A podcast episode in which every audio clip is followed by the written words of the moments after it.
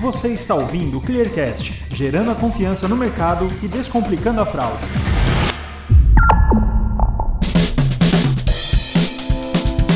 Esse é o Clearcast, o podcast da ClearSale.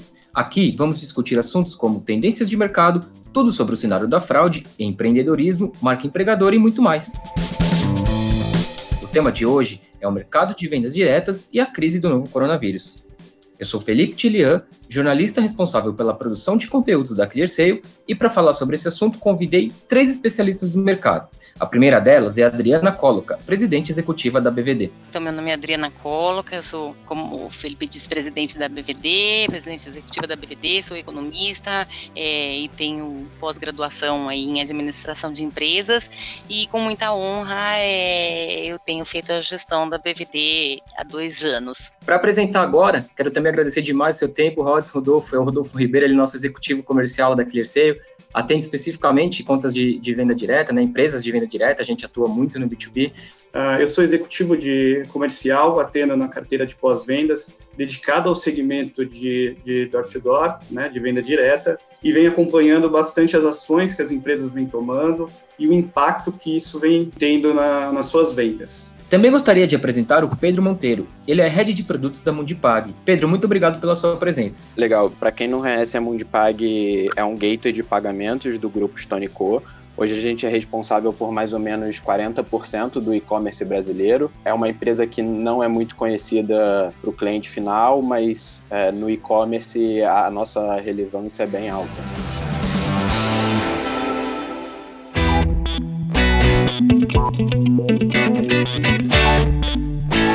Pessoal, para começar, acho que seria legal a gente falar um pouquinho do cenário do mercado de vendas diretas no mundo todo. Adriana, você pode passar para a gente um overview desse segmento no mundo? Tem aí um volume de vendas hoje de 192 bilhões de dólares, quase 193 bilhões de dólares no mundo, na verdade. O último dado que a gente tem é de 2018, 2019 ainda não foi fechada a informação, né? Mas se você for ver aí desde 2015 a atividade, apesar de super madura, vem crescendo, continua crescendo mundialmente falando, né? O Brasil é o líder na América Latina e ocupa a a sexta posição no mundo, é o sexto maior mercado no mundo em venda direta. No Brasil, hoje, e aí aqui é dado de 2019, já que a BVD uh, eh, fechou, a gente em 2019 teve o volume de negócio de 45 bilhões vendidos pelo canal da venda direta. São 4 milhões de empreendedores em todo, em todo o Brasil, quer dizer, pessoas que trabalham com a venda direta como empreendedor independente, que a gente chama, né? Que são autônomos, na verdade, que fazem a revenda, a compra e a revenda dos produtos. E em 2019 ainda foram quase 2 bilhões de itens vendidos pelo canal da venda direta. Bacana. E a gente está muito acostumado a ligar o setor de vendas diretas com a venda de cosméticos, por exemplo. É, essa continua sendo a principal categoria de vendas diretas? A história da venda direta no mundo era um revendedor que vendia enciclopédias, que vendia livros e descobriu que se oferecesse um perfume de brinde, as pessoas compravam seus livros é, melhor. E aí começou a atividade realmente de vender cosméticos, né? Então essa atividade que começou como cosméticos e cuidados pessoais com, continua ainda maior nessa categoria, mas não só, né? Hoje a gente tem aí uma série de produtos, uma infinidade de produtos que usam o canal da venda direta. Uma segunda maior categoria são roupas e acessórios e por aí vai, né? A gente tem aí produtos e utensílios para casa, é, tem muito, né? Uma atividade que cresce muito, aí uma categoria que cresce muito, a saúde, os suplementos alimentares, é, livros e, e, aí por diante, tá? Até alimentos, serviços, serviços bancários e, e etc. Perfeito, Adriana. E por que, que você acha que o setor de venda direta é tão bem sucedido no Brasil, que tem os melhores resultados da América Latina no setor? Eu acho que aqui a gente tem alguns fatores, né? A venda direta cresceu de forma expressiva na América Latina como um todo e no Brasil, isso não é de hoje, é já desde o início, né? É uma atividade super consolidada e madura aqui no Brasil, porque tem alguns fatores, eu acho que é demográficos e, e alguns fatores muito pontuais e específicos do Brasil, né? Então a gente vê aqui, por exemplo, o consumidor brasileiro valoriza muito a questão da confiança na hora da compra, né? Ah, eu sei de quem eu tô comprando, eu sei que essa pessoa tá me indicando porque realmente o produto é bom para mim, não porque ela tem metas de vendas e etc. Valoriza, principalmente nas grandes cidades, assim, valoriza muito a questão da praticidade e economia de tempo. O Brasil é um país com dificuldades logísticas, né? Então entrega não é simples em qualquer lugar, né? A gente sempre diz, parece brincadeira, mas assim, hoje em dia tem categorias, vamos supor, batom, que é entregue de canoa mesmo, é, né, literalmente. Então, muitas vezes a mercadoria chega onde outro tipo de varejo não entregaria, né? E eh, principalmente num momento de alto desemprego, né? A gente vive um momento de crise e, uh, e, que o desemprego no Brasil já é alto e tende a aumentar, é, existe uma gran, uma gran, um grande interesse em empreender e a venda direta é uma atividade empreendedora né, na qual a pessoa pode, com baixo custo, iniciar as atividades e ir crescendo aos poucos. Além de tudo isso, a venda direta oferece um suporte a todas aquelas barreiras que o empresário normalmente, ou o novo empresário normalmente tem no Brasil, né? Então, que barreiras são essas? Uh, principalmente a questão financeira. Então, assim, uh, existe um baixo custo de capital para entrar, né? Como como eu disse. Então, muitas vezes, uh, o kit inicial, as mercadorias que você precisa comprar inicialmente para experimentar e para vender, custam valores baixos, realmente, de 100, 200 reais. E as empresas, inclusive, garantem é, a recompra desse produto caso você desista da atividade, né? Tem uma barreira aí de gestão, eu acho, para novos empreendedores, né? Então, primeiro, desde a ideia do negócio, o RH, o treinamento da equipe, toda aquela burocracia e que aí as próprias empresas de venda direta já têm todo esse aparato e toda essa infraestrutura, né, para oferecer a parte de marketing, então identificar o público-alvo, o produto, o serviço, todo o material de divulgação que as empresas fazem também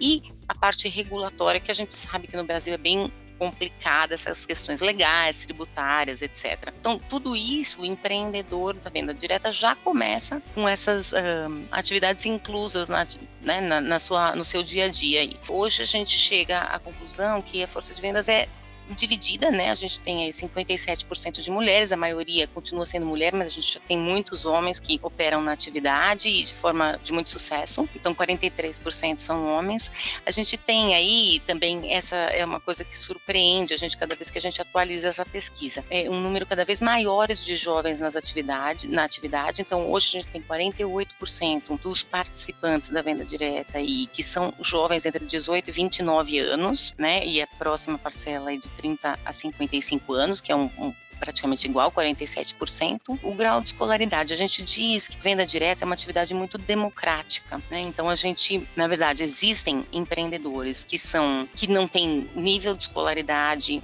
nenhum, até pessoas graduadas, pós-graduadas, etc. O que precisa para trabalhar na venda direta é ser maior de 18 anos e ter vontade. De novo, num momento como esse, é uma atividade super favorável, né? Porque pode entrar, pode experimentar, pode ir crescendo aos poucos, não precisa de grandes riscos na atividade, né? Não precisa envolver muito recurso para começar a atividade. Que 82%, quase 83% continuam usando a atividade como complemento de renda, tem alguma outra alguma outra ocupação e 17% já usam uh, a atividade de forma empreendedora, quer dizer, é a única atividade da qual uh, ele tira o seu sustento e o sustento da família.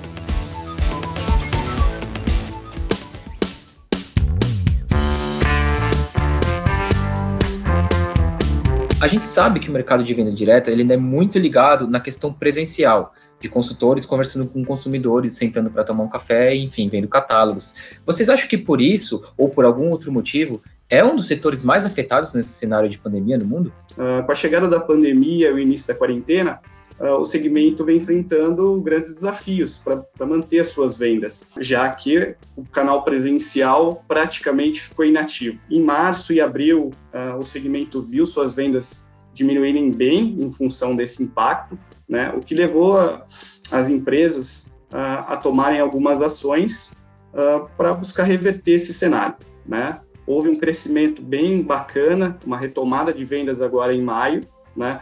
também em função de datas comemorativas, Dia das Mães, né? que é uma data que era bem aguardada por esse, por esse segmento e como o mercado como um todo, para avaliar como que seriam essas vendas né? e, e manter isso. Empresas estão vendo essa oportunidade, então inovando cada vez mais, saindo desse foco presencial e migrando para o online principalmente. com a pandemia, as pessoas realmente não recebem, não devem nesse momento, né? É, um, é uma recomendação para que não recebam pessoas em casa. Pra... Então, com isso, você não tenha aquela a proximidade, não tem a questão de expor os produtos, que é bem forte nesse segmento, né? Então, levar uma amostra, expor ali tete a tete, e o online vem ajudando bastante com isso. Então, diversas inovações uh, para que a gente consiga uh, expor esses produtos, estar próximos. É até bacana de se ver que é um segmento que está inovando, então eu entendo que após esse período teremos um, um novo cenário, né, onde o, o, online, o delivery vai ter uma força muito maior do que teve ali antes disso. E nesse momento de crise, eu acho que a gente tem essa impressão também uh, que todas as empresas que já tinham projetos secundários é, relacionados a um novo canal de venda ou uma nova oportunidade de como vender, como aumentar as vendas do e-commerce, passou a ser não só um projeto secundário, mas uma opção para driblar essa crise. Pedro, a gente tem visto nesse momento é, empresas e consultores que precisam se digitalizar, entrar no meio digital para conseguir vender.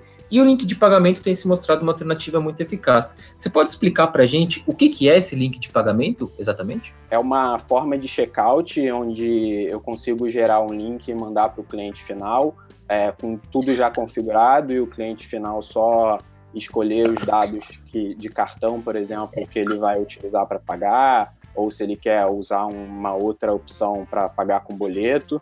É, isso facilita porque pega só aquele, a parte final do e-commerce, onde eu imputo meus dados para fazer a compra é, e eu já mando tudo configurado com os produtos que o cliente quer. É, eu só mando para ele preencher os dados de pagamento. Como eu comentei, era um produto que a gente já tinha antes, é, a gente já via com a possibilidade de ajudar os clientes a conseguir vender no e-commerce independente do canal de venda. É, isso deu um boost considerável agora nesse momento que alguma das empresas que tinha uma operação que dependia do door to door ou de uma troca maior, o volume diminuindo, isso funcionando como uma solução para elas. A gente também tem a ideia que também facilita muito para uma empresa que não tem expertise em fazer integração com a API ou que não queira desenvolver um front-end, uh, um, um checkout ou também que quando a gente está falando de dados sensíveis de cartão, precisa de uma série de certificações para você poder transitar esses dados, é, que a gente chama de PCI, e muitas vezes isso gera um custo considerável para a empresa, então esse tipo de solução é, remove esse impeditivo e facilita. Então, para as empresas que também estão começando agora no digital, a gente recomenda ir um pouco por esse lado.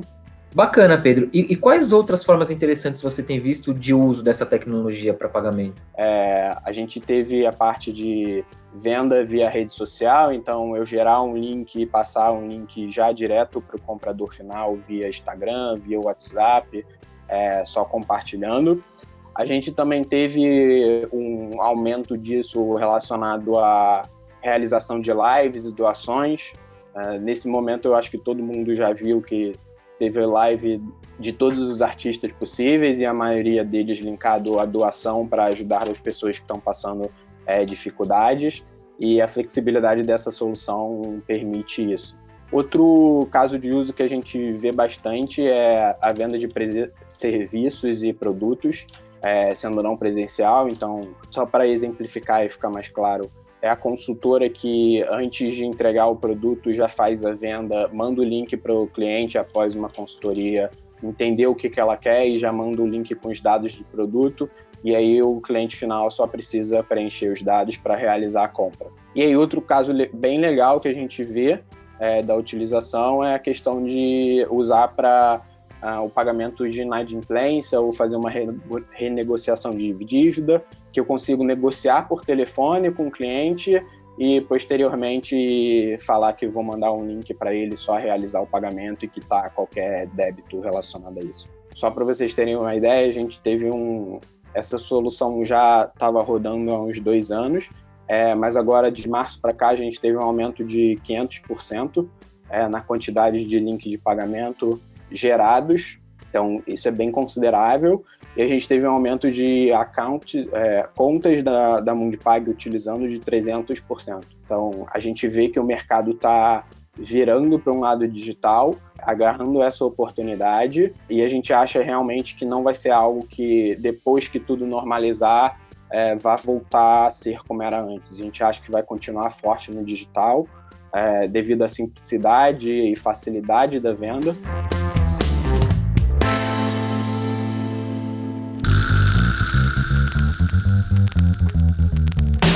E como que funciona a segurança do pagamento via link? Como é que vocês conseguem garantir que todo esse processo é feito sem riscos de fraude e coisas do tipo? A gente tem várias monitorias relacionadas à segurança, além de usar alguns algoritmos para tentar não deixar um sistema burlável ou para alguém tentar esquentar cartão.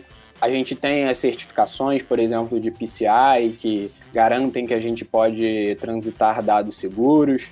É, então a gente todo a Mundi como um todo sofre diversas auditorias, todos os produtos que passam dados sensíveis de cartão, então é um ponto a ser considerado, claro, quando você está indo para o e-commerce. É um mundo novo que você tem chargeback, que antes no, no mundo físico só tinha desacordo comercial, mas não acho que seja um problema muito grande nesse momento. É óbvio que é algo que sempre precisa de um antifraude, de ficar é, acompanhando a operação, é mais, tem que ter mais cuidado do que numa operação do mundo físico, é, mas é algo que dá para superar fácil usando umas ferramentas seguras é, e usando antifraude caso alguém não tenha familiaridade com o termo de que o Pedro usou, que é o esquentar cartão, ele basicamente, aí Pedro, você pode me corrigir se eu não estiver falando corretamente, ele basicamente assim, quando os fraudadores obtêm dados de consumidores legítimos, eles precisam, e dados do cartão no caso, eles precisam fazer algum tipo de teste que possa, que eles possam ter certeza que aqueles dados vão conseguir, é, de fato, efetivar uma fraude. Então eles vão conseguir fazer uma compra com aqueles dados de cartão que ele tem. Então ele acha às vezes alguns canais, e o WhatsApp é um deles, e ele tenta fazer, mesmo que seja uma compra de valor mais baixo, de ticket médio mais baixo, ele, ele vai lá e tenta fazer a compra.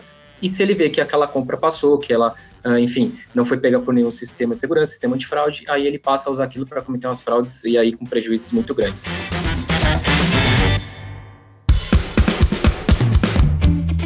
O que, que vocês acham que impactou mais o mercado de door-to-door, -door, né, depois que a crise do coronavírus se instaurou, e, e, Pedro, você tocou num ponto muito interessante que é, é uma tendência de. Não, vou, não sei se eu posso chamar de transformação digital, mas é uma tendência de usar mais o mundo digital como uma arma importante, né? Eh, se você tá, se, e você falou que você acredita que isso vai continuar, se você acha que esse divisor de águas desse momento ele vai fazer toda a diferença do setor daqui para frente, ou se você ainda vê uma certa resistência por, por algumas pessoas que, que, trabalham mais diretamente nessa área. E, e Rodolfo, da sua parte mais especificamente, é, essa pergunta mais voltada, como, como a pandemia afetou de fato o, o setor? Que eu acho que talvez a sua carteira de clientes tenha sido bastante afetada com isso, né? Eu acho que a gente tinha uma barreira, sim, é, relacionada ao, ao mundo físico que não queria ir para o digital. Quando a gente está vendo a situação que a gente está, a gente vê uma, uma mudança meio forçada como opção. E aí eu acho que o, o que mudou agora foi a barreira que eles tinham, tinham teve que ser quebrada visto a, ao momento. E aí eu acho que depois de se acostumar da facilidade, a gente não vai ter uma volta é, totalmente para o mundo físico. É óbvio que a gente ainda vai ter alguns expoentes que vão adaptar mais rápido ou não da digitalização, mas a gente também acredita que isso é algo que veio para ficar.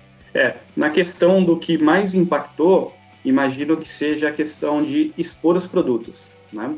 O, o segmento ele tem a, a, sua força venda de pessoas conhecidas, né? então isso abre portas né? Você ter um vizinho, um parente uh, expondo o produto para você, isso facilita, você permite ele ir até a sua casa e expor os produtos, que é o principal ponto. Você vendo na prática como o produto funciona, uh, torna mais fácil optar por um ou outro. E também a questão da entrega, né? Você tem uma pessoa que pode levar até você ou faz todo o, cronograma de entrega disso, a logística. Com a pandemia, a gente vem enfrentando o isolamento o isolamento, você não tem mais esse contato tete a tete cara a cara com, com uh, o consultor. Entendo que esse é o principal problema do segmento, desafio que, que vem enfrentando nesse momento. Daqui a alguns meses, contando que tudo isso passe e a gente volte à normalidade, entendo que o segmento será outro, uma força muito maior no online, uma força muito maior no delivery,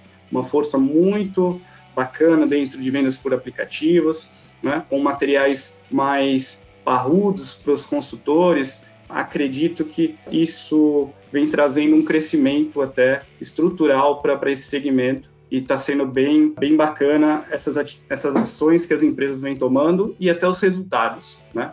É um trabalho com muito esforço e que vem trazendo resultados. Isso é bem bacana.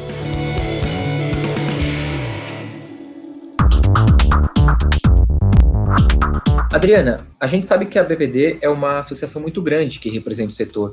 O que, que vocês conseguem fazer nesse momento para ajudar as empresas, para ajudar os consultores? O que, que vocês acham que é o papel de vocês para colaborar nesse momento que é complicado? Boa pergunta. Na verdade, a BVD, é, depois que essa crise toda eclodiu aí, a gente está até trabalhando mais do que o normal, né? E fazendo o que eu acho que é, a BVD tem esse papel de defesa do setor, então a gente tem uma interlocução muito grande com o governo é, e a gente tem tentado sensibilizar e da essencialidade do setor, da importância do setor e o quão essencial é esse setor para a economia, né? Então é um setor, na verdade, que pode até ter diminuído um pouco, mas continua vendendo, né? continua operando é, sem ter que burlar as regras de isolamento social aí.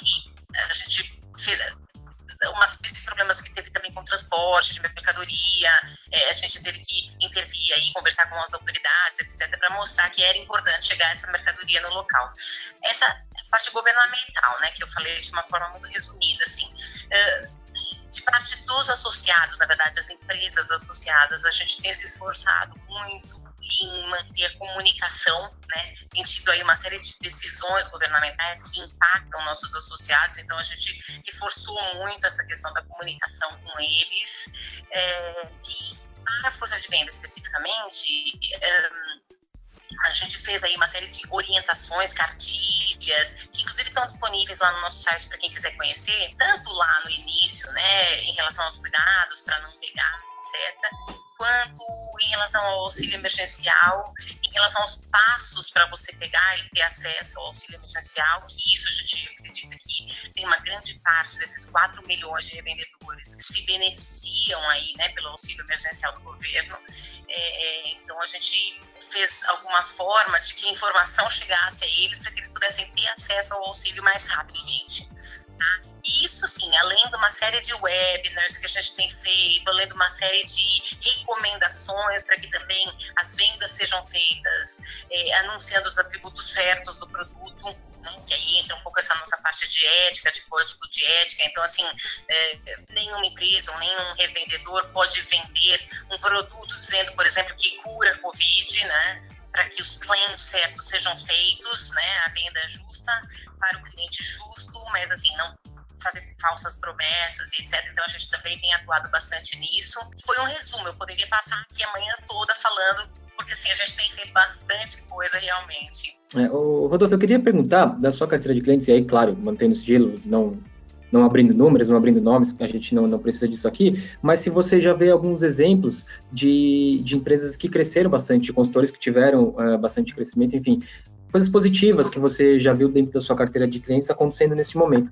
Sim, a gente tem bastante, muitos exemplos, né? Cada empresa uh, teve uma ação um pouco diferente, mas com os resultados similares, né? Com, com alavancando as suas vendas. Então, nós temos desde lançamentos de uh, kits com um custo reduzido e com uma rentabilidade mais alta para os consultores, até a, a, geração de novas ferramentas, né, plataformas mais amigáveis para que os consultores consigam fazer essa venda e divulgação com maior facilidade. Temos alguns parceiros nesse momento estão auxiliando com alguns custos os, cons os consultores, diversas ações com a mesma finalidade. ajudar a sua força de venda. Né? Os consultores, então, a linha de frente dessas empresas, é os que estão em campo vendendo, e nesse momento todas as empresas estão no caminho de facilitar e, e levar ferramentas para que eles consigam fazer essas vendas de forma mais prática e para que o cliente final ainda se, senta, uh, se sinta uh, acolhido, né? O espírito que, que esse segmento tem, estando próximo. Nós temos até plataformas uh, de videoconferência com a exposição de produtos de forma virtual, né? E isso também vem agregando nesse, nesse segmento. Eu acho que é o seguinte, na verdade o mundo está se redescobrindo, né? é uma questão de tentativa e erro. Uma, uma indústria que existe há tanto tempo no Brasil e que tanto tempo ou no mundo e que tanto tempo funciona assim com incentivos, com toda certeza uh, descobrir outras formas, né? É, seja na forma de cashback, seja na forma de incentivos uh, financeiros que não viajem nesse momento. É, eu acho que assim tudo depende agora de como vai eh, ser o desfecho dessa crise, né? Vai ser rápido, não vai? Qual o impacto que isso vai ter na economia? É, e aí, logicamente, a gente vai descobrir formas e, e se reinventar.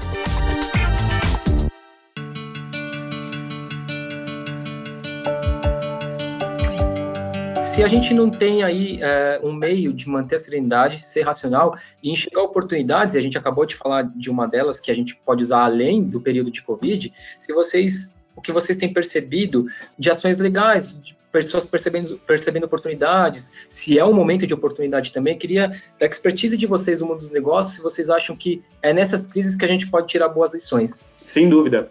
Imagino que pra, para os consultores uh, é uma grande oportunidade esse período. Pessoas que eventualmente foram desligadas ou estão com seu rendimento comprometidas por algum motivo, né? O, o, caminho da venda direta, um segmento muito bacana e uma oportunidade nesse momento. Se você for comparar, quando eu estou falando de e-commerce, é, imagina que o WhatsApp, por exemplo, eu fazendo um atendimento por WhatsApp, eu consigo fazer simultâneo, N simultâneos atendimentos para eu vender para N pessoas. Então, acho que, além de tudo, é uma chance de tanto a galera que está entrando quanto os que já estavam aumentarem é, consideravelmente a venda deles. Eles não, tem, não perdem mais tempo no deslocamento, eu consigo atender mais de um ao mesmo tempo, porque eu não estou front to front com, com o cliente. Então, acho que isso também é uma oportunidade para todos. Então, só para complementar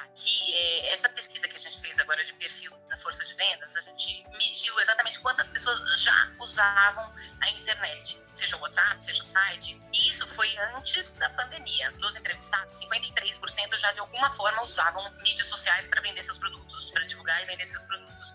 Então, eu acho que assim, quem já fazia, acelerou. Quem não fazia ainda, começou a fazer. Então, assim, acelerou uh, um processo que estava acontecendo. E aí a equação vai ser agora com o tempo, né? Acho que daqui para frente se ajustando.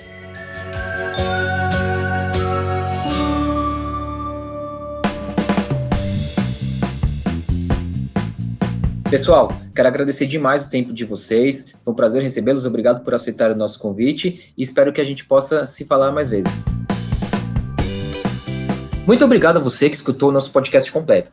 Ficou com alguma dúvida? Deseja enviar algum comentário ou sugestão? Envie um e-mail para a gente no comunicacal.clear.seio, que é comunicação, só que sem o acento e sem cedilha. E para saber mais sobre a ClearSale e os nossos produtos, acesse br.clear.sale e não deixe também de nos seguir nas redes sociais. Muito obrigado e até a próxima.